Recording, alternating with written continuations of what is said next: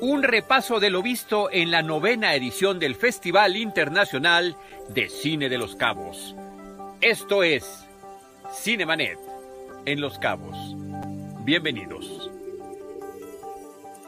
El cine se ve, pero también se escucha. Cinemanet con Charlie del Río, Enrique Figueroa, Rosalina Piñera y Diana Azul cine, cine, y más cine. Bienvenidos. Cinemanet. Cinemanet en Twitter y en Facebook, Cinemanet 1 en Instagram y en YouTube. Yo soy Enrique Figueroa Naya, muy buenos días, tardes o noches y bueno, buenas tardes a la gente que nos saluda por acá por Facebook Live.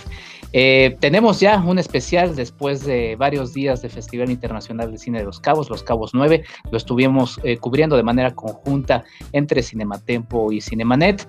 Y para cerrar nuestra cobertura, después de haberle iniciado con la entrevista con Maru Garzón en Cinematempo, lo hacemos en Cinemanet con un repaso de lo que más nos gustó con invitados especiales. Y le mando un abrazo grande a mi estimado Jaime Rosales, productor de esta edición en vivo de Cinemanet. Eh, a nombre de Charlie Río, de Diana Su, de Rosalina Piñera, están listos porque el 5 de diciembre eh, tenemos nuestra eh, edición quinceañera de Cinemanet, 15 años de Cinemanet, 15 años en los que ha estado Charlie Río, que es nuestra quinceañera, apenas nosotros, las nuevas voces, llevamos poco somos jóvenes. Pero bueno, saludos a mi estimado Charlie del Río. Eh, le doy un abrazo también a nuestros invitados especiales del día de hoy, eh, Rafael Paz. Eh, Rafa, ¿cómo estás? Bienvenido a esto que es Cinemanet. si no me equivoco, ya es la tercera ocasión que nos acompañas aquí en Cinemanet. Rafa es parte de la barra nocturna de Radio UNAM que se llama Resistencia Modulada y se hace cargo del espacio de cine que se llama De Retinas. Rafa, bienvenido a Cinemanet una vez más. Hola Enrique, ¿cómo estás? Muchas gracias por, por invitarme. Pues aquí yo en realidad tengo bastante frío, así que eso solo hace que extrañe un poco más no haber ido a, los, a cubrir los cabos a, Cabo San Lucas. A Cabo San Lucas. Eh, bueno, no estamos para revelar tu ubicación secreta, pero en tu ubicación secreta hace frío de todas maneras todo el año, ¿no? sí, sí, sí, eso sí. Acá bueno, pues, pues ahí está, y hasta con lucecitas navideñas que me decías que las...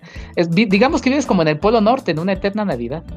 Más o menos, sí, es el problema de ahora sí que de vivir en, las orillas de la ciudad. Pero hay menos smog, entonces creo que es unas por otras. Depende de en qué eh, orillas. Yo también vivo en las orillas, pero aquí sí hay smog y, bueno, en, fin, este saludos, Rafa. Eh, también está por aquí Gonzalo Lira. Gonzalo, me da mucho gusto saludar Mm, no sé si es la primera vez que estás en Cinemanet, corrígeme, pero por lo menos eh, de mi parte te haya invitado, creo que sí, que estés por aquí. Gonzalo está en, diversos, este, en diversos medios, Cinema Móvil, también está en el Heraldo de México, eh, en fin, estás en, en, distintos lugares y siempre moviéndote. También sigues todavía en Cinemex, me imagino, haciendo las cápsulas por ahí, Gonzalo. Así es, yo no estoy como, como Rafa en, la villa de Santa Claus hoy, este, pero también hace frío por acá. Es que Rafa sí vive bien lejos y este, sonó, no, sonó eso hasta cumplido. Perdón, no voy a empezar, no son, luego me pongo de alburero, lo siento. ¿Cómo están? Gracias por la invitación. Bienvenido. Bienvenido, Gonzalo, bienvenido. Te, agradezco que estés por acá. Y este, y bueno, muy contento, por cierto, los dos. Eh, el año pasado, pues coincidí, bueno, los tres coincidimos en el Festival Internacional de Cine de los Cabos de manera, de manera física. Eh, yo comenzaba mis reseñas aquí en Cinemanet como lejos de la playa, pero cerca de sus corazones. Así que bueno, pues aquí andamos. Eh, y también le doy la bienvenida a Alberto Ruiz. Alberto es titular junto con Julia Muñoz de un podcast llamado Cine Autopsias y me da mucho gusto que esté por acá. Alberto siempre pues muy emprendedor con el, eh, con el mundo del cine, ya acaban de abrir una nueva página y bueno, se están abriendo nuevos espacios. Alberto, me da gusto tenerte una vez más aquí en Cinemanet. Hola Enrique, hola compañeros, muchas gracias por la invitación y muchas gracias en general a todo el equipo de, de Cinemanet. Siempre es un placer y un honor estar en estos micrófonos de Cinemanet, este podcast que tanto nos ha dado y que tantos ánimos de seguir compartiendo el cine nos sigue dando. Felicidades por esos próximos 15 años. Primeros 15 años, ya pasamos la barrera de los mil episodios, ahora vamos por la barrera de los 15 años. Y bueno, pues vamos a platicar del Festival Internacional de Cine de los Cabos, un festival que ha brillado por, por distintos aspectos. Eh, me gustaría comenzar con, contigo, Gonzalo, eh, porque además de, estarlo cubriendo, también fuiste jurado y también fuiste mentor de, este concurso de crítica que se hace edición con edición en Los Cabos, en este caso Los Cabos 9. Platícanos un poquito de, de cómo viviste estas, estas dos cosas extras que viviste del festival antes de arrancar con lo que vimos en, el, en Los Cabos 9. Sí, pues eh, digo, este, tuve la, gran fortuna de, que me invitaran este año. Eh, digo, si está viéndonos Miriam, que seguramente está aquí haciendo su, su, espionaje, este, pues agradecerles, porque sí, me tocó este año formar parte del cuarto concurso de crítica cinematográfica que, pues por las condiciones de la pandemia, se llevó a cabo eh, en línea, pero además este, se cambió el formato porque no fue, no fue eh, a través de formato escrito, sino que se hicieron videocríticas. Y la verdad es que la experiencia es como siempre, me ha tocado dar talleres y, cosas así, y siempre es muy bonito. O sea, sin ánimos de sonar demasiado cursi, pero sí, sí da esperanza ver que, que hay chavas y que hay chavos que, que tienen ganas de hacer las cosas, que, que tienen intereses por, por el cine desde diferentes ángulos, desde diferentes puntos de vista y sobre todo que tienen como la disposición de, de aprender, ¿no? Creo que de repente se habla mucho de... Eh, se tiene como este discurso de viejitos, ¿no? De, ay, los jóvenes ya no escuchan o, o se quieren como des, desconectar de, de, las formas en las que se hacen las cosas, sino porque además siempre he creído que si quieres innovar o darle un giro a lo que ya existe, pues primero tienes que saber cómo se hace lo que ya existe. Y entonces eh, fue una grata, grata, grata experiencia. Por ahí este, los 10 eh, finalistas y los 3, eh, bueno, el ganador y las dos menciones especiales, de verdad, unos chavos y unas chavas con mucho, mucho talento y bueno, me tocó compartir, ah, mira, ya los pusieron ahí, qué bárbaro Jaime, este, me tocó compartir con Penny de, Cine Premier, con José Corro, con, con Eric Estrada y también por ahí se, se coló Rubén Peralta, que él, colabora para Sensacine, aunque en realidad vive en Miami y ya el último que fue el colado de Julio Durán, que no estaba planeado al principio y, y terminó ahí colándose. Es también como que aprender de los otros mentores siempre, siempre es bueno, ¿no? Aunque no vayas a, hacer las cosas como, como las hacen, pero siempre es bueno escuchar eh, consejos y escuchar de qué manera viven la misma chamba otras personas. Daniel Aguilar Torres, ¿no? El ganador. Daniel Aguilar fue, fue el ganador, este, un, chico, creo que lo que estuvo muy, muy interesante y ojalá en algún momento se pudieran compartir las videocríticas que mandaron, fue ver la evolución. Realmente eh, hicieron tres ejercicios de videocrítica. La primera, pues así en frío y, y sí el cambio fue radical, o sea, pequeños, los pequeños consejos que se les puedan llegar a dar. Y también como mentor, eh, da como mucho gusto ver que pues, lo que dices no son puras burradas y que si, si les hacen caso sí mejoran. pues ahí está, voces que además seguramente estaremos siguiendo en, otros medios como, como lo han hecho y que bueno, eh, siempre es estimulante, como dices, Gonzalo, pues tener nuevas, este, pues nuevas adiciones dentro de las que ya conocemos, quizá eh, pues, algunos ya les aburrimos, entonces bueno, tienen nuevas, nuevas opciones, ¿no? Para seguir y, seguir la crítica y sobre todo verla desde distintos puntos de vista que siempre es lo enriquecedor. Sí, y, fíjate que lo comentábamos bastante con, con Eric Estrada, que él quizá pertenece a una generación eh, poquito antes de la nuestra, eh, y él, él, mencionaba que él sí siente que esta nueva generación que estamos dedicándonos a esto, como que nos hemos eh, quitado un poquito de las telarañas en la cabeza que, que tenían generaciones anteriores y, nos ayudamos y nos apoyamos y como que entre nosotros también nos vamos empujando hacia arriba que creo que eso pues, es bueno escucharlo eh, y saber que se percibe. Claro, pues bueno, justamente un ejemplo de ello pues es este tipo de mesas en donde justamente nos gusta involucrar a colegas y pues bueno, sumar esas voces. Pues gracias Gonzalo. Eh, pues vamos a empezar con lo que vimos. Rafa, ¿qué pondrías primero sobre la mesa de la enorme este, cantidad de películas que pudimos ver en el Festival Internacional de Cine de los Cabos 2020?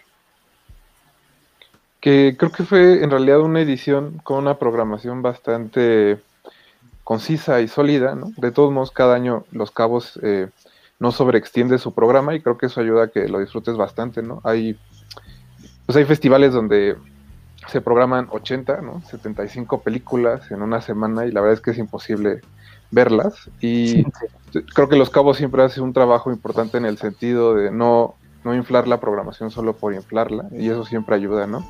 Y en este caso, la verdad es que creo que eh, más allá de que no me gustaban un par de películas, porque lo demás estuvo bastante bien. Eh, todo el hilo de la programación estaba, está creo bastante definido. Solo hubo una que me llamó la atención que la incluyeran y que terminó ganando ayer uno de los premios. Entonces creo que sí había público para ella en el festival y estuvo, estuvo chido. Y pues eso, en términos generales creo que fue una gran edición. No sé qué piensen en realidad los demás. A ver, nombre. Ajá, exacto, que le pusieras nombre, que le pusieras los que te gustaron esta última que decías, porque nos dejas en suspenso. Ah, es la de eh, In Between Dying. Esa es la que dices, la, la, que sí, salta de la programación. Salta un poquito, sobre todo porque, o sea, no sé si tuvieron la oportunidad de estar yendo al Black Canvas. E, ese mismo director azerbaiyano tuvo una película en Black Canvas que se llamaba Nails in My Head, no, In My Brain y era nada más él filmándose a sí mismo adentro de una casa en ruinas. Y, y, me acuerdo que habíamos comentado como entre risas con el programador, uno de los programadores de Black Canvas, que ya tenía una nueva película y que la nueva la había producido Carlos Reigadas. Y ese es, justo esta, In Between Dying. Y solo eso, me saltó un poquito dentro de la programación, pero pero nada más eso, es, es como... ¿Pero por qué te saltó? Porque yo no la vi, este, no sé... Eh que sea como lo, que te llamó la atención en particular. O sea, eh, no sé si, era, si el chiste se hizo realidad y si la produce Reigadas. No, sí la produce Reigadas. ah, mira. Sí, sí, sí, es real. De hecho, es, o sea, aquellos que hayan tenido oportunidad de ver In Between Dying, creo que es una cruz, o sea, eh, tiene ahí cositas justo de, del primer Reigadas, en específico de Japón, que no me sorprende porque, bueno, Carlos es el productor. Y por ahí del el sacrificio de Tarkovsky, eh, Paisaje en la niebla de Angelopoulos, o sea, va como en ese sentido la película y creo que, em, o sea, la vería muy fácil, por ejemplo, que incluida en, la programación de Ficunam, ¿no? Sí, que sería algo como más similar a, ese tipo de, películas. No, no digo que esté mal en los cabos, solo eh, está chido el atrevimiento, pues, de decir, esto quizá va a saltar, pero vamos a ponerlo. Eso, y eso siempre es importante en, las programaciones. E, e, es buen punto porque justamente es algo que reflexionaba, o sea, obviamente sin ser películas hechas para el festival, por la forma en la que la programación las va seleccionando, pues tiene una propia identidad, o sea, tú ves las películas y dices, claro, estoy, estoy viendo el Festival de Cine a los Cabos, estoy viendo la programación de este festival, y sí, justamente esta cinta escapa, yo, yo tengo mis comentarios de ella, pero Alberto, ¿tú la viste? Sí, sí, sí tuve oportunidad de verla. Yo también tuve la misma sensación de estar en otro tipo de, en otro tipo de festival, sobre todo porque creo que las películas que la acompañaban, las otras películas de la competencia, eran películas muy cercanas a sus personajes, ¿no? Y Between Dayan es una película pues contemplativa en este sentido, no solamente de sus personajes, sino también del entorno en el que ellos están viviendo esta aventura o, lo, o sueño, lo que haya sido que, que estaban viviendo. Entonces creo que por eso salta, ¿no? Porque por ejemplo en comparación de Shiva Baby, que la cámara está todo el tiempo pegada a sus personajes, o en Summertime, que también son los personajes los que van guiando y van em, llevando la acción, eh, In Between Dying es como solo ver, ver. yo sentí hasta cierto punto una barrera emocional incluso, no solamente por, por la forma en la, en la que está contada o el idioma o la forma en la que los actores eh, expresaban las emociones. Entonces efectivamente sí, sí es una película que, que salta de las demás pero que pues también como comentaba, pues sí refleja que hay un cierto público muy interesado en este tipo de películas, ¿no? A, mí me gustó, a mí me, gustó y fíjense que no soy tan este, fan de, del cine de regadas, por ejemplo, ¿no? Eh, pero a mí me gustó, o sea, me parece una película, sí, o sea, depende de cómo la vayamos viendo, sí, o sea, podemos decir o es muy pretenciosa o, o, yo que me dejé llevar por este juego de una road movie, ¿no? En la que vamos viendo cómo un personaje se va, eh, va además tocando vidas, ¿no? Además siempre conectadas con mujeres y se nos van intercalando por episodios una serie de elementos en donde, eh, pues sí, se nos hace reflexionar sobre algo muy específico, ¿no? Que, bueno, sobre la vida, sobre el amor, algo que estás eh, haciéndolo mucho énfasis a lo largo de la cinta. Y me gustó también un poco este juego, un poco pues sí, brusco al inicio de que se nos presenta al protagonista como un HDP, ¿no? O sea, de repente sí decimos, este güey, no, lo, rechazamos totalmente, o sea, y de repente, como, o sea, no sé, algo nos lo cambia ahí, y de repente, pues no sé, ya viene siendo hasta un personaje místico ahí, una especie de mesías, ¿no? Em, me gustó, o sea, sí es una película que nos va atrapando, justamente ahorita no había vuelto a ver el póster en la neblina, que viene siendo también parte muy, muy presente de la de la película, pero pues ahí está en Between Dying de, de Azerbaiyán, que sí, sí salta, aunque también hay presencia norteamericana en este espíritu del festival, pues con la producción de Reigadas. Eh, Gonzalo, ¿qué, ¿qué, otra cinta nos quieres poner sobre la mesa? Vamos, vamos a empezar con las que no nos gustaron, porque yo, yo voy a ser controversial con la que no me gustó, que es una, de, lo que vi, fíjate que una de las que menos me gustaron, había escuchado cosas muy buenas, que fue eh, Get the Hell Out, esta, oh. ¿Ves? ¿Ves cómo, ves cómo voy a acabar poniendo? Fíjate que a mí, eh, yo desde, desde muy pequeño, o sea, recuerdo que nuestra generación creció, crecimos mucho con los Caballeros del Zodiaco, con Dragon Ball, eh, como que nos tocó el boom del anime ya más popular. Eh, y como más eh, masivo, al menos a través de la televisión, que era lo único que había, ¿no? Como la televisión abierta. El canal 5 y el 7 era donde pasaban los Dragon Ball o, los Caballeros del Zodiaco. Y yo nunca, siempre me ha costado mucho trabajo conectar con, con esta estética y este lenguaje visual que tiene el anime. Eh, y, siento que esta película es una especie, pues sí, de, de anime en live action. Eh, me pareció que pierde la oportunidad de verdaderamente hacer un comentario mordaz o mucho más incisivo sobre la clase política y, la situación social de... y, se queda como en el chiste, ¿no? O sea, como en, como en el, ah, ¿y qué tal que este, los... Me, recordó mucho lo que me pasó con eh, The Dead Don't Die, Los Muertos No Mueren de, de Jim Jarmusch, que es como de, ah, claro, o sea, los zombies son una, unas, eh, o están significando como esta enajenación eh, de cierto sector, pero pues el chiste se gasta muy, muy rápido, siento, y, la verdad, voy a sonar a bonita, pero de repente ya me aturdió, o sea, sí fue así de ya, mucho ruido, muchos gritos, este, no, no le encontré mucho el chiste y la gracia, pero por eso hice la introducción. Yo nunca he conectado mucho con ese lenguaje en particular. Entonces, a ver, convénzame porque si está chida, este, Rafa o Alberto o Enrique. Bueno, yo le iba por ahí a un, a un colega que se dedica más bien a, la narración y a la crónica deportiva, el periodismo deportivo, que ponía, hay que aceptarlo, los supercampeones están sobrevalorados, ¿no? Y, y, un poco aterrizo un poco en esto que, que, mencionas, digo, no sé, igual puede llevarnos a otro tipo de programa, pero eh, Rafa, tú que la, viste, tú seguramente, ¿qué, ¿qué opinas de esta, de esta cinta? Sí la vi y y o sea, tampoco me, voló la cabeza, que era más o menos lo que me había prometido Jorge Grajales.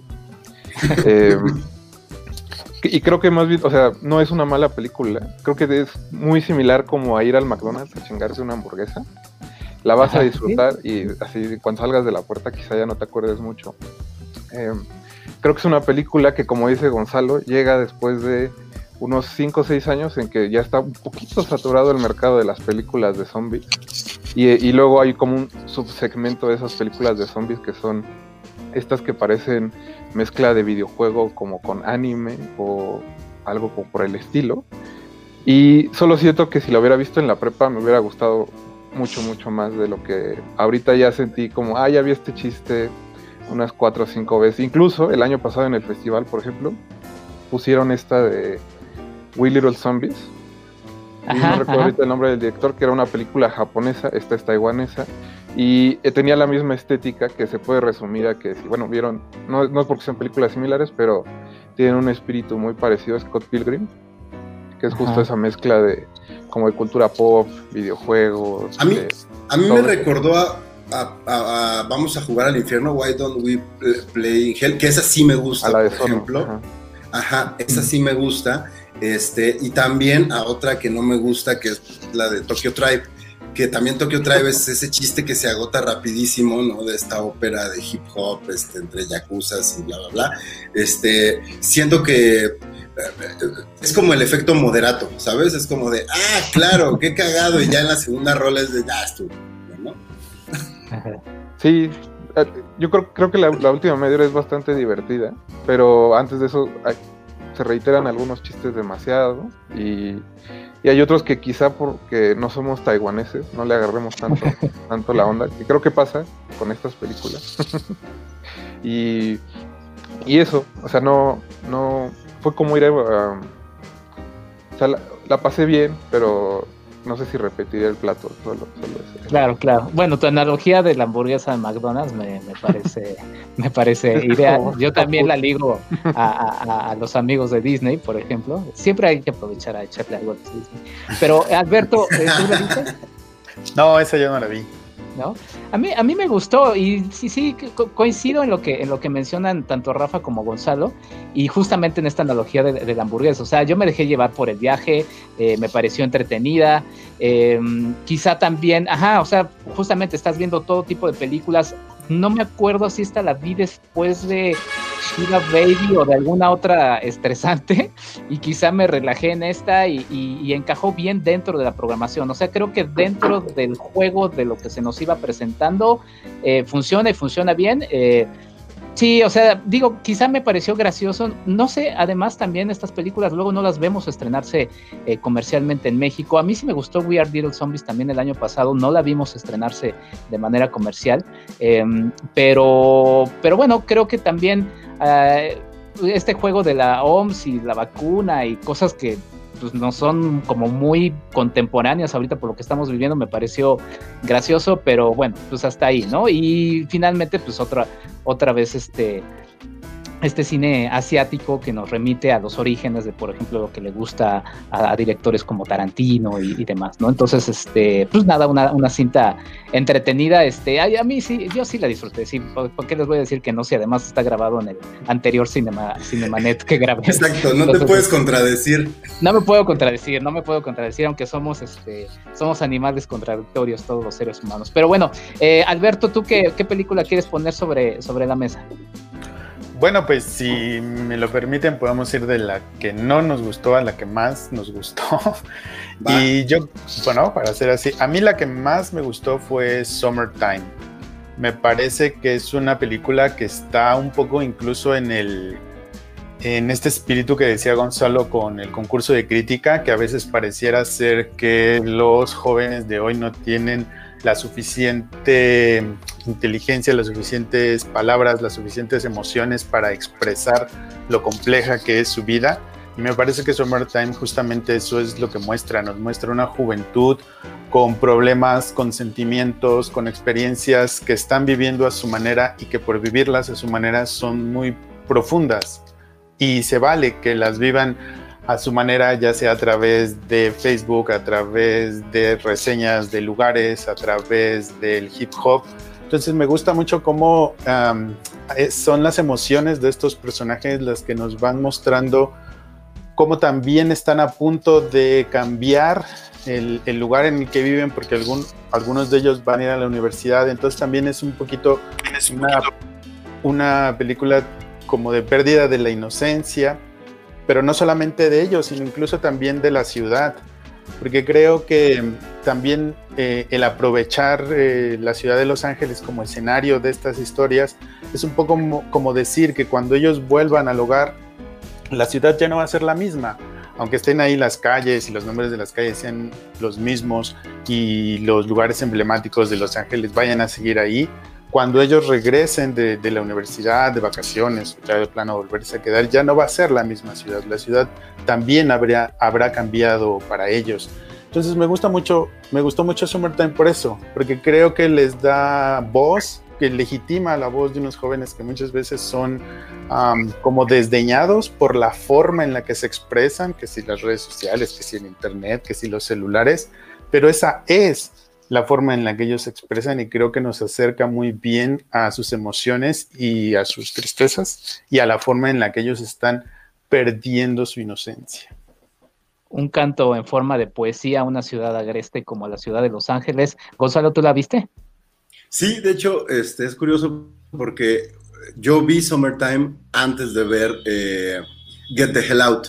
Entonces, eh, a, mí, a mí también me gustó, me gustó bastante Summertime. No, no fue quizá la que más me, me gustó. Estoy completamente de acuerdo con, con lo que dice Alberto, que también eh, sí se siente como esta respuesta de, la juventud a decir, a ver, a ver, a ver, no, también podemos hacer cosas eh, que se inscriben un poco en, ideas contraculturales usando los elementos de la cultura popular. Dato curioso, este director es hijo de alguien que nos educó como país porque es el hijo de Carla Estrada.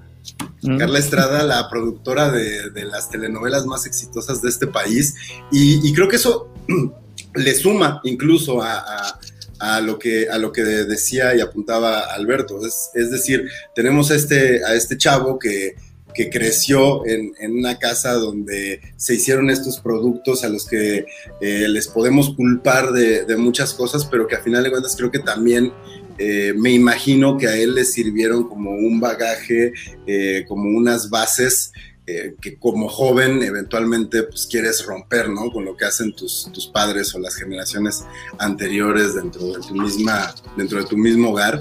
Eh, me parece un, homenaje interesante a, una ciudad, como bien lo decías, como Los Ángeles, que es, que ruda, que es agresiva. Es decir, yo la veía y decía, claro, se podría hacer algo así con, con la Ciudad de México, inclusive, eh, aunque no sé cómo lo recibirían aquí, porque tampoco sé cómo lo reciben en Los Ángeles, porque también Los Ángeles tiene sus cosas este, ojetes y, culeras, ¿no? O sea, no todo está tan cool y tan bonito como ahí, pero no sé, creo que para el 2020 sí se sintió así bastante refrescante ver algo con tan buena onda y, como buenos deseos y bien hecho.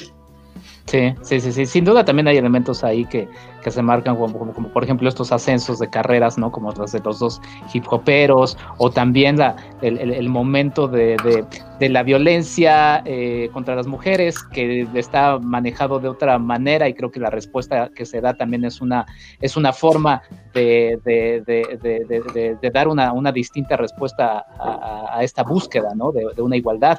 Eh, Rafa, tú la viste seguramente también, de tus 17 cintas que viste de Los Cabos. Sí, la vi y me, da un poco de curiosidad porque es la película que menos me gustó del ah. festival.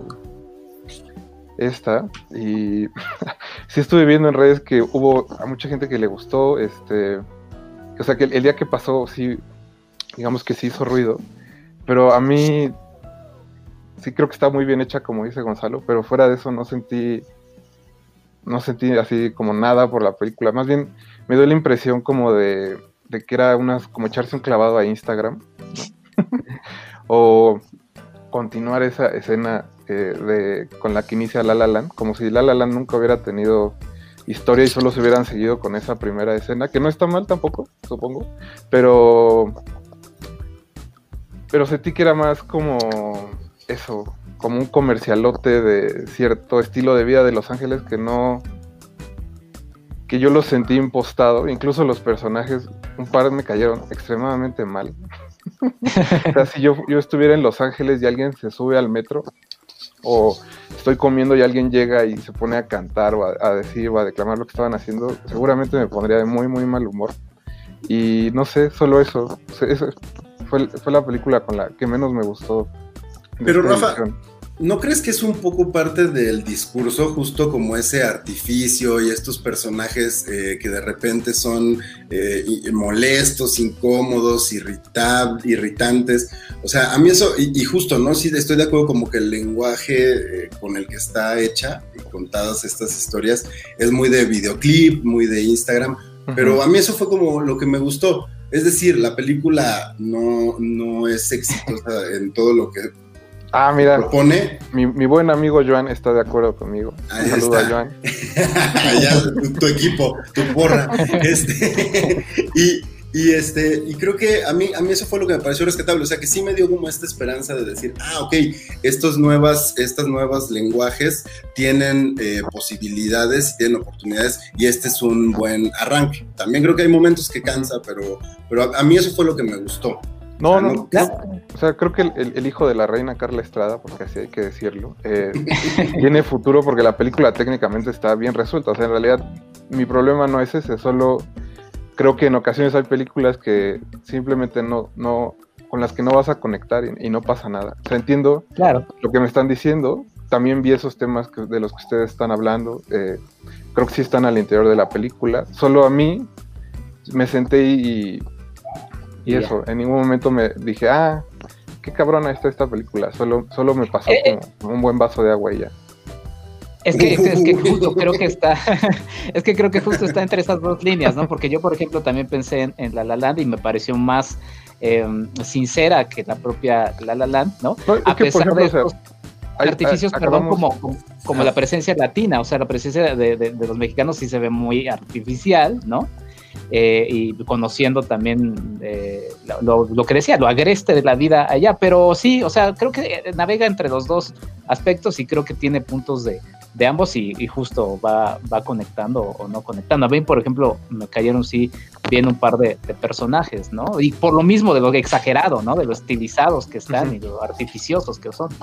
No, y es que, por ejemplo, hace, hace que fue hace tres años, no, sí, 2017, eh, Jarmusch estrenó Patterson, que me parece una película de, de- con fines muy, muy similares, de hablar como de la poesía de la ciudad y cómo la ciudad puede encontrar rimas y belleza en momentos pequeños. Y esa película de Jarmusch me parece mucho más honesta en sus fines y en sus formas que Summertime. Creo que sol- en realidad solo es eso. Pero también tiene Bueno. que ver la edad, ¿no? Del cineasta. O sea, Carlos López Estrada es un, es un, es muy joven, pues. Entonces, No, no, no. y no sé si han visto, han visto lo que hizo antes eh, esta película. A mí me gusta mucho su película anterior que se llama Blind Spotting. Y digo, tiene sentido todo lo que, lo que señalas como cosas que no te gustan, Rafa. Eh. Su próxima película es una película de Disney. Ya. No, qué bueno, ¿no? Ha sido él, más digo, artificioso y- todo.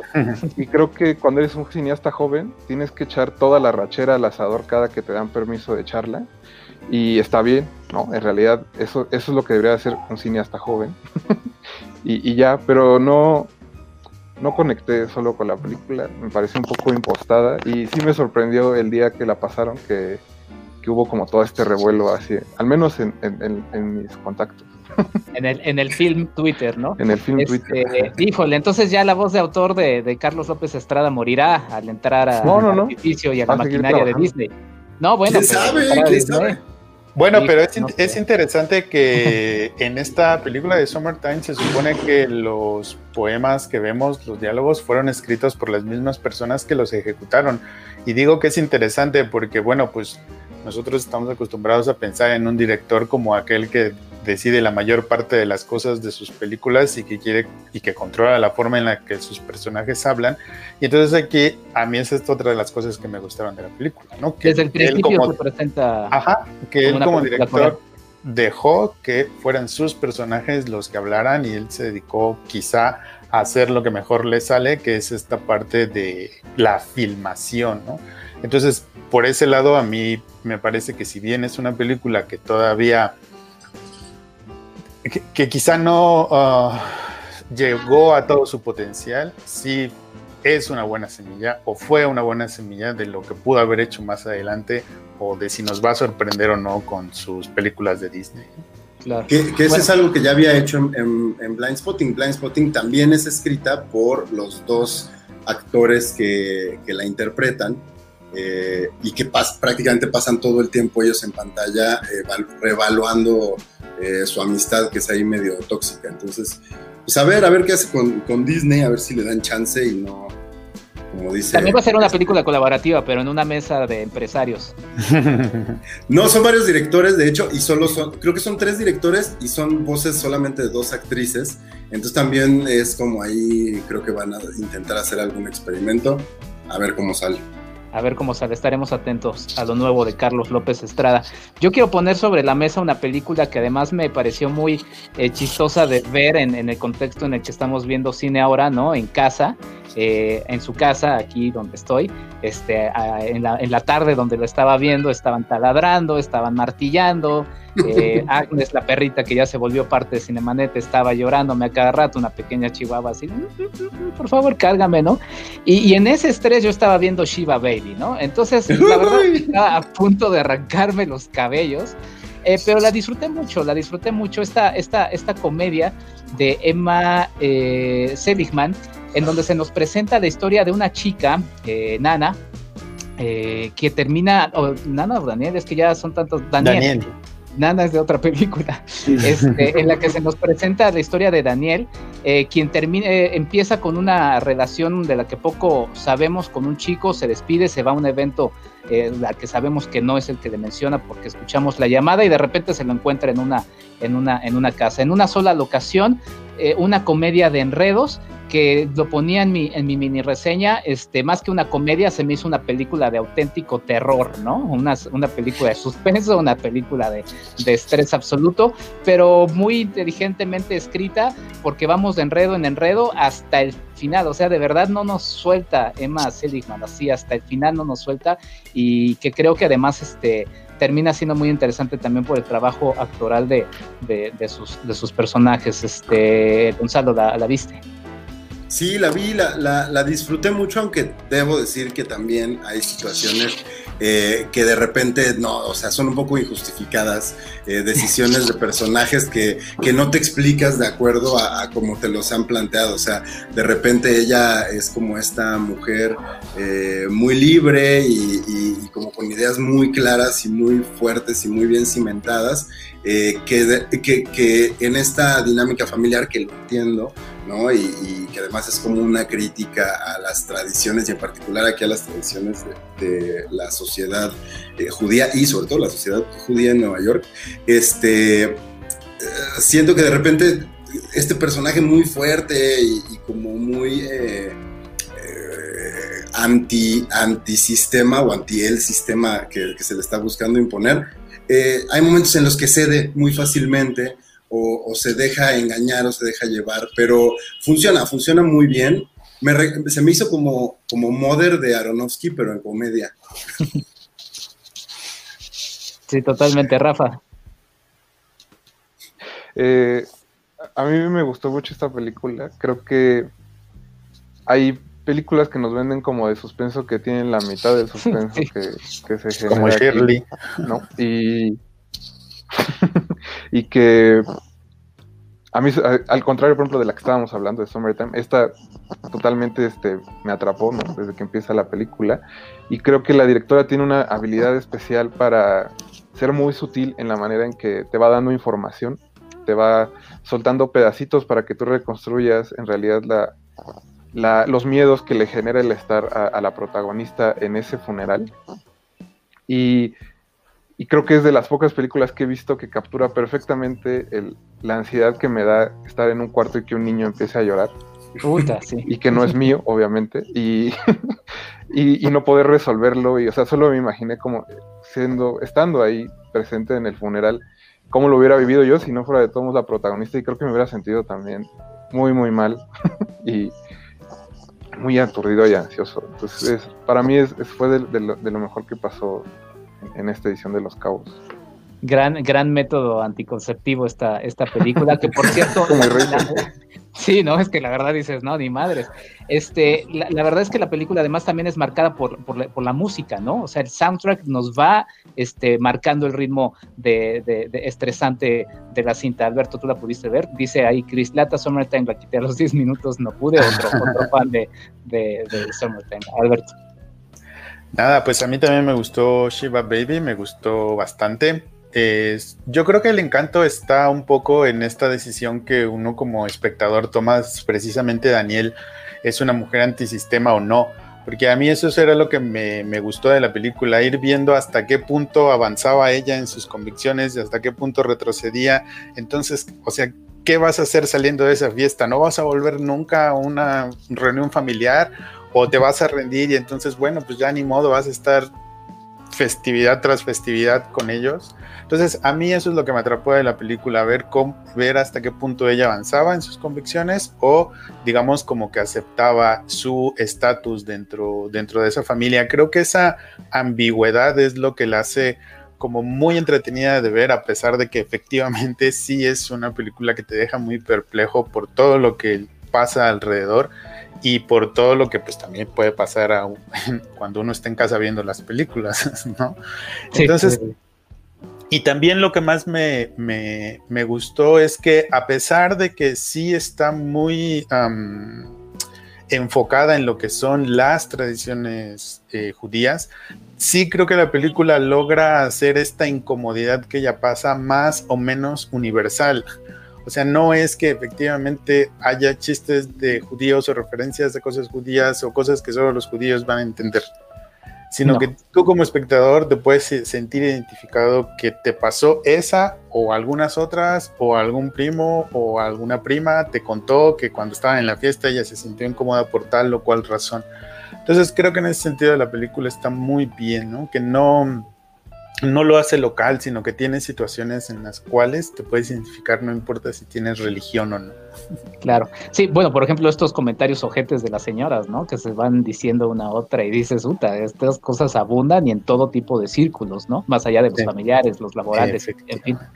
¿no? Digo, no, Esa ansiedad, esa ansiedad de, estar con la familia, ¿no? Como con la familia que, ves solo, no, no, necesariamente la familia nuclear, ¿no? Pero como esta familia extendida, que se va extendiendo y que solo ves en eventos y que no saben nada de ti, pero igual opinan o igual te preguntan, o quieren retomar lo que sabían de ti desde la última reunión que los viste un año antes, como si no hubieran pasado 365 días. Es interesante y creo que gran parte de, por qué funciona es esta actriz protagonista que está espectacular. O sea, de verdad ella carga la película. Eh, Rachel, es Rachel Sennott, ¿no? Me parece el nombre. Ella carga la película de una manera increíble. O sea, me, gustó mucho su trabajo. Eh, que es, que es muy interno, o sea, está muy internalizado todo lo que está, lo que está pasando, pero como, como que lo sientes a flor de piel de ella. No sé, no sé cómo explicarlo. No explota nunca, pero tampoco se queda adentro, como que va, va brotando poco a poco. Totalmente. Bueno, y el papá, ¿eh? No, si luego que la vuelvan a ver, no se pierdan al papá, que está extraordinario. Sí. No espera de nada el hombre. El de Man. Sí, con, con, papeles en su carrera como actor este, más o menos similares, ¿eh? es, es, un actor que, que, ha hecho trabajos este, más o menos por el mismo perfil. Eh, Rafa, ¿qué otra película pones sobre la mesa? A mí, creo que junto a Shiva Baby, eh, The Wolf Walkers fue la que más me gustó. La película esta animada eh, de una leyenda escocesa. Me pareció así una película increíble, eh, muy bien contada, los dibujos son, son muy, muy, muy lindos. Eh, quizá sea demasiado dulce para como nos ha acostumbrado eh, cierto cine infantil de Marvel, pero, pero a mí me funcionó muy bien. Ahora sí que me sentí como chiquillo y, y creo que esa Oshiba Baby fueron las dos mejores películas que del festival. Bueno, Wolf Walkers, que por cierto, a, mí me gustó, bueno, también es, eh, creo que hay que decirlo, o sea, en esta dinámica de estos festivales de cine en línea, pues obviamente pueden involucrar a mucha más gente que normalmente no tendría acceso a estos festivales, ¿no? Es decir, la facilidad de poder ir hasta, hasta los cabos, que la invitación está hecha para que se pueda hacer en el momento en el que se pueda hacer, pero, eh, por ejemplo, eh, también la posibilidad de tener cine para niños, ¿no? Que también creo que luego es muy olvidado, hay algunos festivales que sí tienen espacios muy específicos para niños, pero me gustó que hubiera esta, esta matiné, ¿no? En línea. fíjate que todos los años hay una película animada en Los Cabos. En Los Cabos, sí, sí, Desde, desde, hace bastante tiempo. Y siempre es, eh, siempre es una animación, digamos, que, rompe un poquito con, con, lo que se presenta en cines generalmente, que es Pixar, Disney, eh, DreamWorks.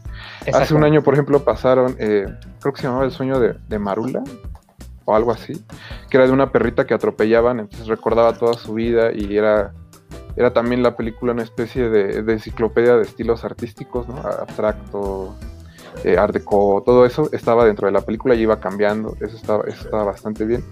Y, y eso, creo que siempre se, se, preocupa la programación del festival por incluir algo así y, y bueno, yo estoy a favor. Sí, no, está, está, bien, no, absolutamente. Digo, yo la veía, también pensé lo mismo que tú, es una cinta que, que, se queda en, un nivel está bien, pero porque finalmente sí hemos visto películas más infantiles, como las que ya mencionabas, Rafa, eh, pero es, es, muy refrescante, porque obviamente pensé en la princesa Mononoke, ¿no? De, Miyazaki, entonces, pues sí, porque es muy evidente la, la, la, relación que hay entre las dos películas y es muy evidente eh, el tono eh, distinto de la, de la princesa Mononoke, pero inclusive esta también se alimenta del primer cine de, de Disney, ¿no? En, cuanto a la animación, ¿no? Eh, eh, por ejemplo, revisé otra vez eh, Klaus, que también se escapa un poco de este tipo de, trabajos, y es un poquito eso, ¿qué hubiera pasado si no se hubiera interpuesto Pixar, por ejemplo, en, en la historia de la animación, ¿no? ¿Qué hubiera pasado si hubiéramos seguido con la animación clásica, ¿no? entonces, sí, me parece una película muy interesante, y bueno, el corazón pues, la empatía, ¿no? O sea, otra vez, literalmente ponerse en, no en los zapatos, sino en las patitas del otro, eh, que creo que termina siendo muy, muy refrescante. Este, Alberto, ¿la viste? ¿La, quieres comentar? Sí, sí la vi. Ay, nada más que a mí lo que más me gustó de Wolf Walkers fue el mero final. Entonces, no sé, a ver de qué manera evado que son a ver, a mí, de las cosas que me gustaron es cómo mm, plantea un conflicto que desde mi perspectiva es irresoluble, ¿no? La figura del Lord Protector encomendado siempre a Dios frente a eh, esta chica que, se llama Robin, que es la que va a conocer a, a mí, creo que, se llama la, la, Wolf Walker. Entonces son dos visiones completamente diferentes de lo que es la naturaleza, de lo que es el mundo, de lo que es el bien. Y esas dos visiones, o sea, son incompatibles de origen. De tal manera que lo que más me gusta de la película es su mero mero final, porque ese mero mero final para mí nos está, creo que nos está diciendo que no necesariamente ese, ese conflicto se ha resuelto, sino que va a seguir latente, que a donde sea que vayan sus personajes van a llevar esas ideas y se van a volver a encontrar con esos mismos problemas, pero que hay una pequeña solución. Entonces a mí lo que me gusta de la película es que para mí no te vende un final feliz. O, parece que es un final feliz, pero para mí en el fondo no lo es absolutamente para nada. Porque lo que nos lleva al conflicto son dos ideologías sobre las relaciones del ser humano con la naturaleza, sobre las relaciones entre el ser humano, sobre las relaciones del ser humano con animales, que son incompatibles de origen, de tal manera que las batallas pueden ser, perdón, las victorias pueden ser muy pequeñas, pero eso no significa que no hay que pelear por ellas. Claro, sí, sí, sí. Además, mencionabas un aspecto que me parece muy interesante. Aquí hay una bandera irlandesa, por cierto.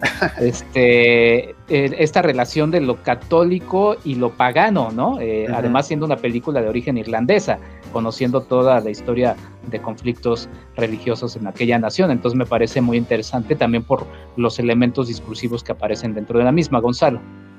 Yo no la vi, pero... la verás en Apple TV porque creo que se estrenará por esa plataforma pronto. Sí, sí, sí, le, la, tiene Apple TV Plus. La verdad yo no la vi, tenía ganas de verla, pero se me fue, eh, como me pasó con, con, con, más de las que hubiera querido, se me fueron las, las 24 horas para, para verla este, porque sí le tengo muchas ganas, así que le agradezco a Alberto que no haya De hecho, no fue grosería, no sé si vieron que me volteé a ver con mi celular en ese momento. Estaba tratando de abstraerme de la conversación, pero no, no soltaste nada, este, Alberto, que, que me pudiera echar Es muy sencillo, Gonzalo. ¿Viste, viste el, séptimo sello? Ajá, claro. Esta película termina como el inicio del séptimo sello, con una caravana. Pero, pero bueno, pero no digas las, las o sea, no me le eches a perder. Oh, pues. Además, lo que, perdóname, lo que es interesante ahorita que hiciste la referencia a Irlanda es que Irlanda muy recientemente ha, intentado solucionar ese, esa dicotomía entre lo católico y lo pagano. Muy, muy recientemente. Irlanda es un país que tendrá como 80 años de ser país. Entonces, yo creo que estos son como los primeros intentos que el mundo exterior conoce de ese conflicto interior que ellos tienen desde hace siglos. Exactamente, y finalmente el arte como siempre una, una forma de, puente para, para, para, ello. Además vemos también la diferencia entre, entre los británicos y los, y los irlandeses desde el, desde el propio idioma. Una película muy refrescante. Eh, ¿Puedo comentar algo, Enrique? Sí, sí, sí, adelante. Nada más respecto a un comentario que leí por ahí que entró Eric Ortiz García a, a, a patear el avispero y que puso que que, as, este, usual, as usual. Ajá, que puso, ah, yo pensé que tenía 17 el director, ¿ves? Este, pero ya 32. ¿Qué, ¿Qué, significa eso? O sea, que, que, Eric todavía sea un adolescente no significa que los que tenemos más de 32 seamos unos ancianos. Era todo lo que quería decir. ya, mesa, mesa, de debate sobre Summertime, por favor. Exacto. Sí, es, es, cierto, es cierto que menciona, Eric, son católicos contra protestantes, es cierto, pero también este, en, esta película se, presenta lo, pagano como un elemento importante, sobre todo por, em, y, creo que eso también va un poquito a la discusión de lo, de lo religioso, y digo, igual ya me estoy metiendo en camisa de dos varas, pero de cómo es conecta de una manera más natural, por así decirlo, ¿no? Pero bueno. y también está este asunto del fanatismo religioso y del fanatismo en realidad cualquier cosa que creo que le viene muy bien a nuestra temporada de fin de año. Entonces. sí, totalmente. Gonzalo, ¿qué otra película quieres mencionar? Pues mira, si vamos a seguir sobre las, íbamos como sobre de las que menos nos está, nos nos habían gustado. La verdad es que yo ya el resto de las que vi me, me gustaron, pero entonces quizá de las que estaría como más abajo de la lista de las que más me gustaron, aunque me gusta bastante, eh, Relic, esta película de, de, terror que me gustó, me gustó mucho, eh, que creo que funciona muy bien, me recordó, eh, digo, guardando las debidas proporciones, pero un poco a, a Hereditary y estos, este eh, terror psicológico que, más bien está como enraizado en, circunstancias de la vida real, no tanto en lo sobrenatural, ¿no? Y a partir de ahí juega con los códigos del cine de, horror. Eh, estas tres generaciones de mujeres, esta casa, si embrujada, no embrujada, pero sobre todo como el tema de la demencia senil, cómo lo, cómo lo trata, eh, digo, yo, yo me tocó vivir que, que mi abuela tuvo demencia senil, ¿no? Una de mis abuelas tuvo demencia senil. Y pues sí, o sea, de repente se vuelven en, historias de terror. Digo, este, mi abuela de repente tenía ondas como decir que estaba hablando con, uno de sus hijos que ya se había muerto, pero lo recordaba como un bebé. O sea, que si lo sacas de contexto, es, eh, o sea, estás en medio de una escena de película de horror. Eh, entonces, eh, me pareció como muy interesante el, giro que da, que tampoco es, es que esté innovando en ese sentido, pero creo que que lo logra muy bien, la, la película se, se, cocina lento, no depende necesariamente de los, de los jumpscares, ¿no? ¿no? Aunque sí hay también para quien le gusta eso, pues me parece de muy buena calidad, eh, por encima de, la norma, pero eh, a mí que me gusta mucho el trabajo de Ari Aster, me lo recordó, pero pues, tantito más abajo. No sé ustedes si la hayan visto. Sí, se, contiene, se contiene, al final sí sale algún uno que otro jumpscare, pero eso agradece que se contenga. Este, yo le llamo cine de terror de pastelazo, ¿no? Es Rafa. Perdón, tenía apagado el micrófono. Eh, fíjense que me pasó algo un poco chistoso. Creo que cuando la vi, solo se me hizo que estaba bien, pero de todas las películas que vi en el festival, es la única que me, he sorprendido en algún momento del día pensando en ella desde que la vi, lo cual creo que es una marca de una película que está bien construida y que puedes ir como descubriéndole cosas después de verla y la piensas y dices, ah, es por esto. Y como dice Gonzalo, creo que si han tenido casos de, Alzheimer o de, o de, demencia senil en la familia es, es algo que consigue retratar muy bien la película, ese miedo de repente a descubrir que esta persona con la que has pasado mucho tiempo de, de, tu vida, de repente es un desconocido o tú le eres un desconocido y te tienes que enfrentar también como al hecho de, de que eso que le está pasando tal vez te pase a ti por la simple carga genética y creo que es lo que se concentra al final de la película cuando estas tres mujeres pues se entienden y no solo se entienden, sino que comprenden que van a pasar por el, por el mismo ritual como pasó el abuelo de, la protagonista y, y, que no se pueden como ir de, esta casa que de repente también les va a resultar desconocida, ¿no? Eh, todo este asunto de que haya una especie de segunda casa dentro de un closet. Eh, me, me, recordó justo mucho a, cuando se muere algún abuelo y tienes que entrar al cuarto donde se quedaban, que creo que ya no es tan popular, pero antes, bueno, los abuelos tenían como su cuarto aparte, donde metían todos sus cachivaches. Y, y pues ir descubriendo que quizá en el fondo nunca conociste eh, a esa persona y eso es quizá lo más aterrador de la película y no tanto los, los jump. Que eso también habla de, algo que es como eh, muy natural, que es las cosas que uno se guarda, ¿no? O sea, incluso en tus relaciones más íntimas y más cercanas hay cosas que no cuentas. Y cómo eh, la mente te juega, te juega chueco y, y, cuando no tienes ya control sobre ella, revela cosas tuyas que quizá nadie, nadie conocía o nadie esperaba. Y, y como bien lo dice Rafa, esta este desconocerse entre conocidos es, de, horror. Sí, y además también es una película que, digo, si bien eh, habla eh, y toca, finalmente también la directora lo confiesa sobre los temas que ya decían Rafa y Gonzalo, eh, creo que también tiene diversas interpretaciones. Yo, por ejemplo, llegué por ahí lo de lo del Alzheimer no había llegado hasta que vi reseñas posteriores, sino más bien pensaba en esta presencia masculina no presente en la pantalla, pero sí en, a lo largo de la película. Y también, como lo decíamos con Shiva Baby, una película que se sostiene sobre tres grandes actuaciones, ¿no? Las tres mujeres, la verdad es que muy bien a lo largo de la cinta. Y este sonido, otra vez, siempre voy al, tema de los sonidos, pero estos como alientos, ¿no? Como de, de, de ultratumba, del infierno que están presentes y que nos hablan un poco de esta presencia en esta casa, que también es una especie de película que da una vuelta a esta, a esta onda de la casa embrujada. Alberto. No, ese yo no le vi. Hola, Miguel. Ah, ok, Adiós, Miguel. Este, Alberto, ¿qué tal película? Uy, pues bueno, para cambiar el mood de las cosas, There is no evil es una película que a mí me pareció brutal, brutal, brutal, brutal. Yo por mi trabajo de Clark Kent, eh, a mí me gusta mucho eh, conocer las cosas, las cuestiones políticas y sociales de los países. Y digo, un poco para no, no, no, centrarme mucho en eso, creo que lo que más me impresiona de There is no Evil es como su primera historia es como tan impactante hacia dónde te lleva su personaje que luego dices, ¿cómo va a mantener este, este shock que me acaba de dar con este personaje que es una persona como cualquier otra y que tiene unos problemas y una pareja y una hija como lo puede tener cualquiera? El personaje, el personaje, el personaje hace algo que para nosotros sería inconcebible y entonces yo me pregunté, pues, ahora qué sigue, cómo va a mantener este impacto en el que me dejó.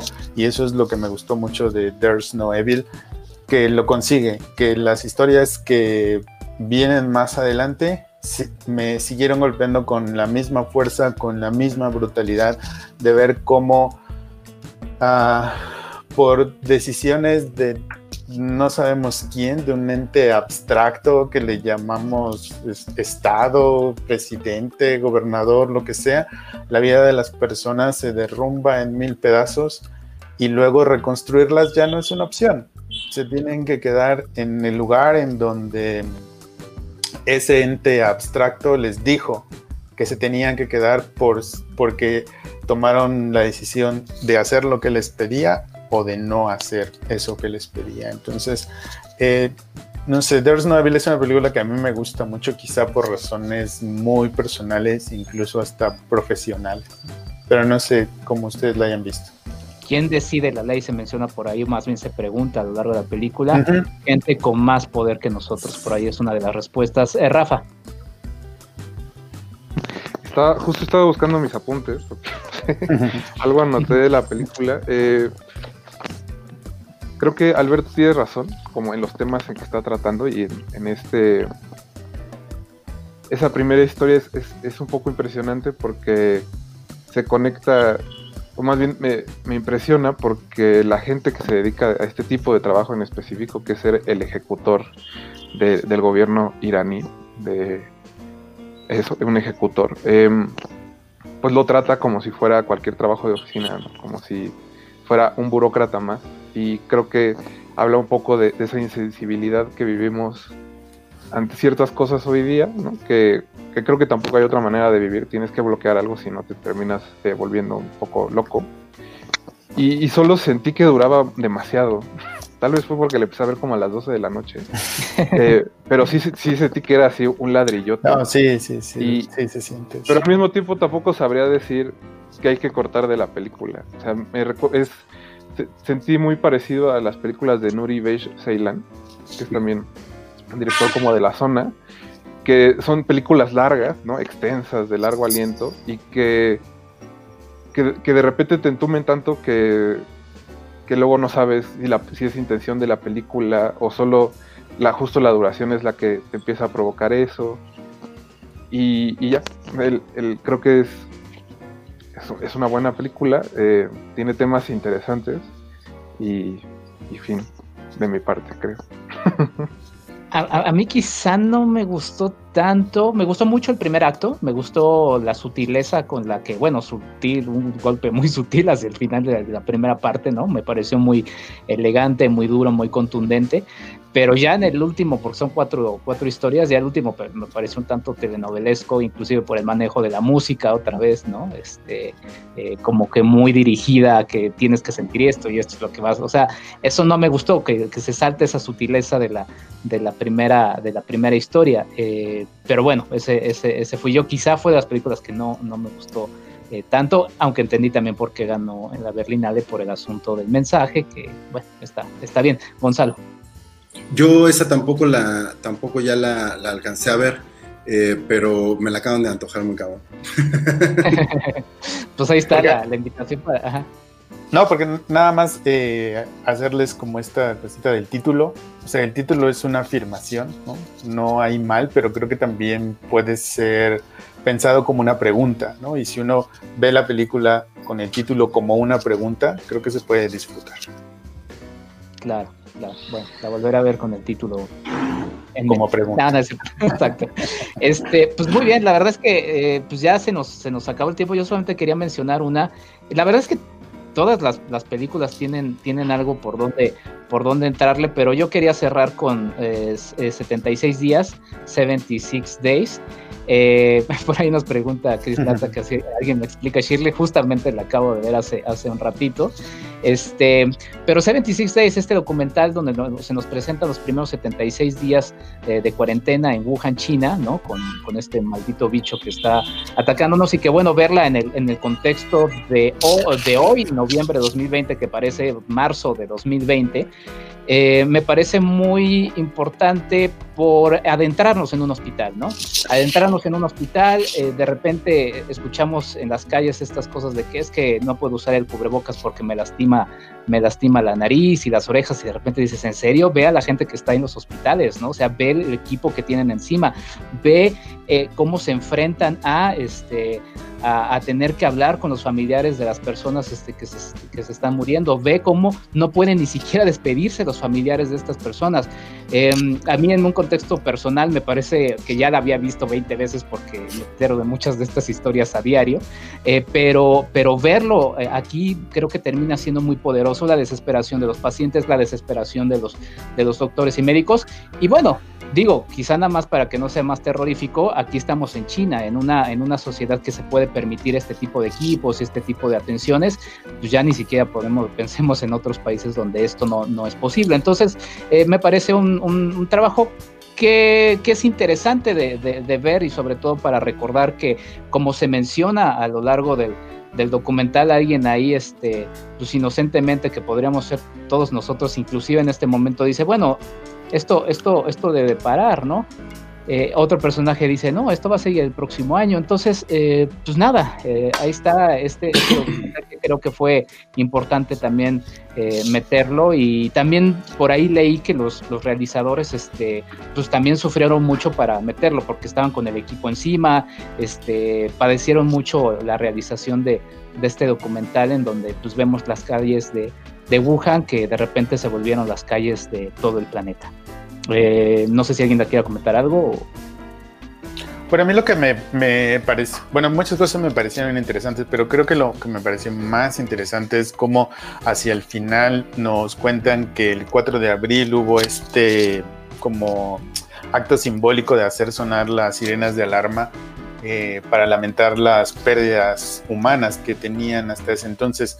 Y me pareció muy interesante porque sí creo que fue una forma de catarsis colectiva que esa ciudad necesitaba.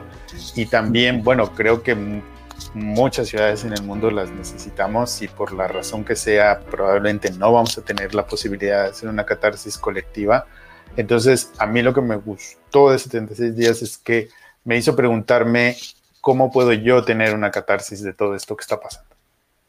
Mm. Rafa, te vi por ahí que querías. Sí, a, mí me chocó un poco que me huele a propaganda de, del régimen.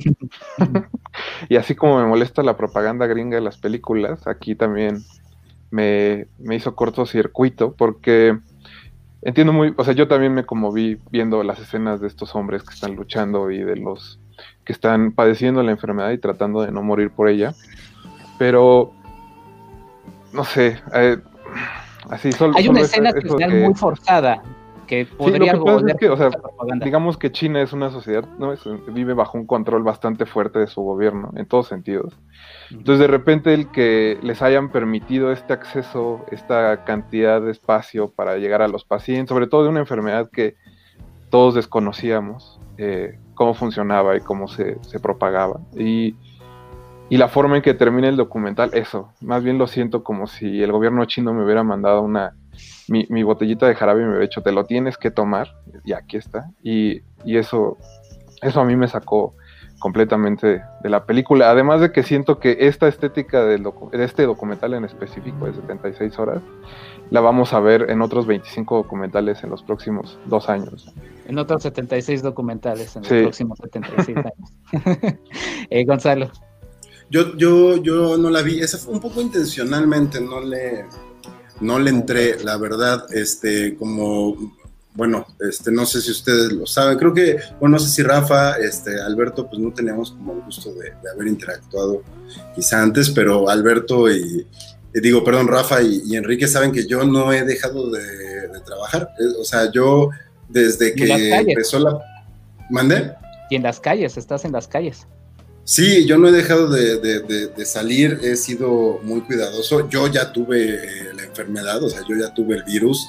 Eh, me trató muy, muy, muy, muy amablemente. Eh, no le deseo que regrese nunca, pero, o sea, básicamente, prácticamente fui, fui un paciente asintomático. Entonces, recuerdo que cuando, cuando estuve eh, no, no, este, no es que lo desestime, insisto, lo tuve, pero también ya estoy un poco eh, cansado como de ciertas cosas alarmistas y de propaganda que han girado alrededor de, esta enfermedad, ¿no? Como que ha habido cierto oportunismo. Recuerdo cuando estuve enfermo que eh, el día que le conté como a muchas, a, mi familia, como que se esparció el chisme de entre mis cercanos, ¿no? Se lo cuentas a alguien y lo van pasando y de repente todo el mundo estaba... Eh, llamándome para, no para ver cómo estaba yo, sino como para contarme sobre ellos a través del hecho de que yo estaba enfermo.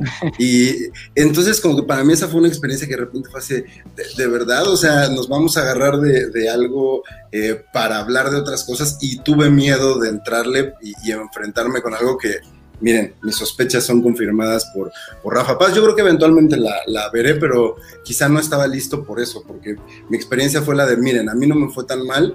Eh, no, es que esa imagen que tiene que ver, a mí no me fue tan mal, pero este, pero también eh, me ha tocado, o sea, se ha convertido como en el pretexto para que mucha gente eh, vomite sus frustraciones o vomite sus complejos de inferioridad o de superioridad o sus cosas políticas. Es decir... Para que otros virus afloren. Sí, exacto. Entonces, como que digo, ah, no, no sé, no, estaba listo eh, para, para hacerlo todavía. Pues ahí está. 76 días que también fue parte de Los Cabos 9. Pues en general yo creo que fue una, una programación muy diversa, una programación que como ya vieron, eh, la verdad tiene para todos y, que bueno, creo que fue una, una muy buena experiencia este, este festival que se fue 100% en línea y que bueno, ya nos dará oportunidad en, futuros este, Cinemanet y Cinematempo. Por cierto, en Cinematempo estamos trabajando algo que haremos con el tema de festivales este, más adelante. Eh, justo también a partir de, le mandamos un, un saludo grande a Eric Ortiz otra vez porque vi por ahí un tuit muy interesante en el que reflexionaba sobre este asunto de la gratuidad de los festivales o no, que creo que nos da, nos da para, para comentar muchos otros aspectos adicionales. Eh, pero bueno, como experiencia fue muy bueno. Eh, esperemos que el próximo año por lo menos sea híbrida la edición y, y, si haya una edición eh, con parte presencial allá en Los Cabos. ¿Algún último comentario, Gonzalo? Además de dónde podemos seguir tu trabajo. No, a mí no me sigan.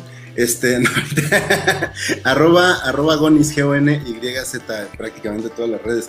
Este, yo quería sumar, fíjate que aunque no me pareció tampoco de, así muy sobresaliente por porque crea que es, demasiado buena, pero me gustó mucho ese ratito que alguien mencionaba Shirley, eh, me gustó mucho este ejercicio como de metaficción, de pero la tienes que explicar, Gonzalo. Pues está muy Eso No la voy a explicar, no la voy a explicar, pero a quien pidió que, que, le explicáramos, mejor le voy a recomendar eh, que, que, lea La Cresta de Ilión de Cristina Rivera Garza, que es una novela al estilo de Amparo Dávila, protagonizada por Amparo Dávila, que creo que es exactamente el mismo ejercicio. Esta es una película al estilo, bueno, está inspirada en una novela, de hecho, pero es una película al estilo de lo que escribía esta autora Shirley Jackson, con ella como protagonista, pero pues es una, una ficción. Mira qué, qué barbaridad, Jaime Rosales es el maestro de, de encontrar las cosas. Ese es el libro, ese es el libro porque este, creo que es más fácil entender cuál era el, el, objetivo de la película una vez que lean, primero leanse Amparo Dávila y después lean La Cresta de de Cristina Rivera Garza, que hace poquito le hackearon su cuenta de Twitter a Cristina Rivera Garza. Úchatelas. bueno, está Shirley, que también a mí me parece una película muy estresante y, bueno, también con elementos muy ricos. Eh, y entonces, ¿no te seguimos, Gonzalo? ¿No? ¿Dónde, dónde te No, sí, arroba gonis, g o n y z likes, likes, este, retweets y así. Este, no siguen. Te está molestando acá Jaime Rosales. Muy bien, muchas gracias por, por estar acá, Gonzalo Lira. Eh, Rafa Paz, eh, ¿algún comentario final? Eh, sí, yo, yo nada más eh, agregaría de las películas que creo que no se deben de perder. Eh, Cuo Vadis Aida, que es sobre el genocidio bosnio de la guerra de los Balcanes. Es una película fortísima, es un, es un madrazo a las entrañas, pero creo que vale la pena verla porque justo hablábamos hace rato de ciertos temas que luego no toca el cine y creo que el genocidio bosnio es uno de ellos. Y se suma como a esta serie de películas que hubo en Los Cabos que resultaban experiencias frustrantes en el sentido de que te identificabas con sus personajes. Eh, pasaba en Shiva Baby, pasa en esta película, pasa en, en Never, Rarely, Sometimes, Always, algo así se llamaba. En Summertime, Rafa. En Summer, bueno, ese también. Eh, pero bueno, o sea, si se perdieron alguna, si se, si se perdieron esta película en Los Cabos, creo que eh, búsquenla, es muy fuerte, pero funciona como doble función, por ejemplo, de algo como Underground de Costa Pueden verla una tras otra y entender un poco más qué fue lo que sucedió en esa zona del mundo. Y, y creo que las maneras en que quizá podamos sanar también las heridas, porque al final de eso trata la película, cómo sanar estas heridas y no solo perpetuar los ciclos de violencia en que parece que estamos metidos y presos. Entonces, yo digo que la busquen y aquellos que me quieran mentar la madre o, con algún comentario respecto a Summertime, estamos en arroba pasespa y todos los martes a las 9 de la noche en Radio NAM. Perfecto, muchas gracias eh, Rafa, esta, esta no la vi, la voy a apuntar inmediatamente en mi lista. Alberto Ruiz. Pues nada, nada más agradecerte a ti, Enrique, por la, por la invitación, a los compañeros Gonzalo y Rafael por, por, la, por la charla. Muchas, muchas gracias. Y pueden seguirte en Cineautopsias, ¿no? Así es, el Cineautopsias, podcast de cine en todas las plataformas, en todas las redes sociales y en nuestra página de internet www.cinegrafía.com.mx. Perfecto, muchas gracias Alberto. Eh, pues nada, eh, muchas gracias a ustedes por seguir nuestra cobertura de Cinematempo y Cinemanet en Los Cabos. Eh, con esto cerramos nuestra cobertura y pues sigan con más de Cinemanet y Cinematempo. Cinematempo viene a las 8, Cinematempo streaming con Carlos, Charlie del Río y Tutsi Calderón, Lucero Calderón. Y bueno, yo soy Enrique Figueroa Anaya. Eh, nos vemos con más. Eh, quizá nada más mencionaría rapidísimo Off the Road, un documental que quizá no fue de los que más eh, ánimos levantó, pero que me, me pareció una historia sencilla de amor por, por darse ánimos en, en la vida con algo tan sencillo como como, como un sueño, como aspirar a algo en la vida. Eh, me pareció un, documental lindo ahí, además también con una presencia musical también muy divertida. Pues bueno, eh, Cinematempo en redes sociales y en Cinemanet, Cinemanet en Twitter y en Facebook, Cinemanet 1 en YouTube e Instagram. 5 de diciembre vamos a tener 15 horas de transmisión continua por 15 años de transmisión continua de Cinemanet, así que los invitamos a que, a que sigan eh, esta, esta, esta emisión especial. Muchas gracias a mis grandes invitados, espero que sea no la última vez que estén aquí en Cinemanet. Hasta la próxima. Esto fue Cinemanet. Con Charlie del Río, Enrique Figueroa, Rosalina Piñera y Diana Su. El cine se ve pero también se escucha.